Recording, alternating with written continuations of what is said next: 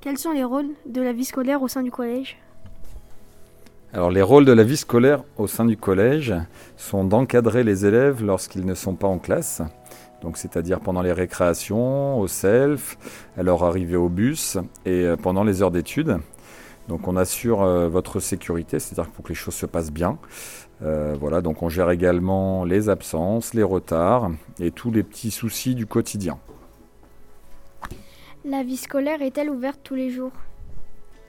Alors, la vie scolaire est ouverte euh, tous les jours où vous avez classe, donc le lundi, mardi, mercredi matin, jeudi et vendredi, donc de 7h30 à 17h30.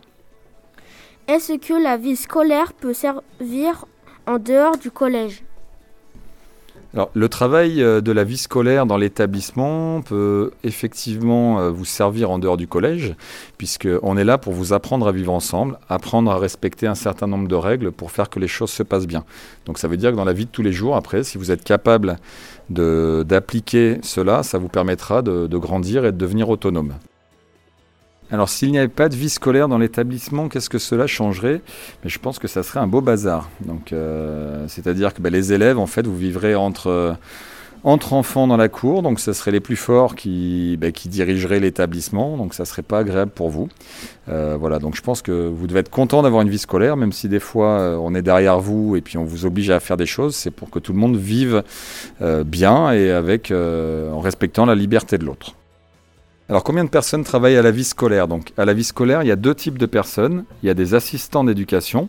Donc ils sont 10 personnes pour 8 postes pleins, on va dire. Donc il y a 10 personnes qui travaillent. Et nous sommes euh, deux CPE à plein temps et un CPE à mi-temps. Quelle est la différence entre un CPE et un AED donc la différence entre un CPE et un AED, en fait, c'est que les CPE sont les chefs de service, c'est eux qui organisent le service et, euh, qui travaillent directement beaucoup avec les parents, qui, euh, voilà, qui assurent tout ce suivi. Et les assistants d'éducation, donc les AED, eux sont là au quotidien pour vous encadrer, euh, pour vous surveiller, pour vous aider parfois. Euh, ils sont un petit peu nos yeux, nos oreilles et nos jambes, puisque nous ne pouvons pas tout faire, comme nous sommes que deux CPE et demi.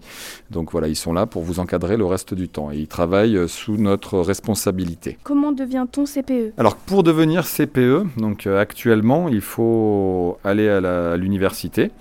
Donc il faut faire un master 2 donc c'est un bac plus 5, et ensuite passer un concours, un concours national qui permet d'obtenir le, ben, le, statut de CPE pour euh, pouvoir exercer ce métier. Comment s'organise le service d'un AED Que fait-il dans, dans la journée? Alors les assistants d'éducation ont des journées bien remplies puisqu'ils arrivent à 7h30, repartent à 17h30.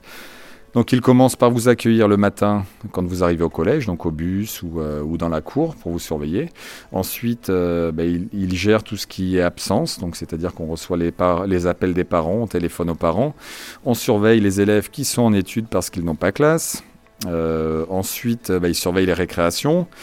Ils resurveillent les études. Après, il y a le restaurant scolaire euh, où on vous fait passer. On surveille également que ça se passe bien à l'intérieur. Et en fait, voilà, bon, je vais pas. Toute la journée, en fait, est articulée comme cela. Ceci jusqu'à 17h30. Alors, est-ce qu'un assistant d'éducation peut vous aider à faire vos devoirs en études? Oui, il peut vous donner un petit coup de main lorsque vous êtes en études. Euh, mais il y a autre chose qui va bientôt exister qui sera beaucoup plus profitable pour vous. Parce qu'en études, vous êtes 120 élèves au maximum pour deux surveillants. Donc c'est vrai qu'ils vont avoir des difficultés à vous aider vraiment. Donc parfois, si vous avez une question, vous pouvez descendre à la vie scolaire, on a des surveillants qui peuvent vous donner un coup de main. Et d'ici quelques, semaines, on va dire quelques jours, va se mettre en place ce que l'on appelle le dispositif devoir fait.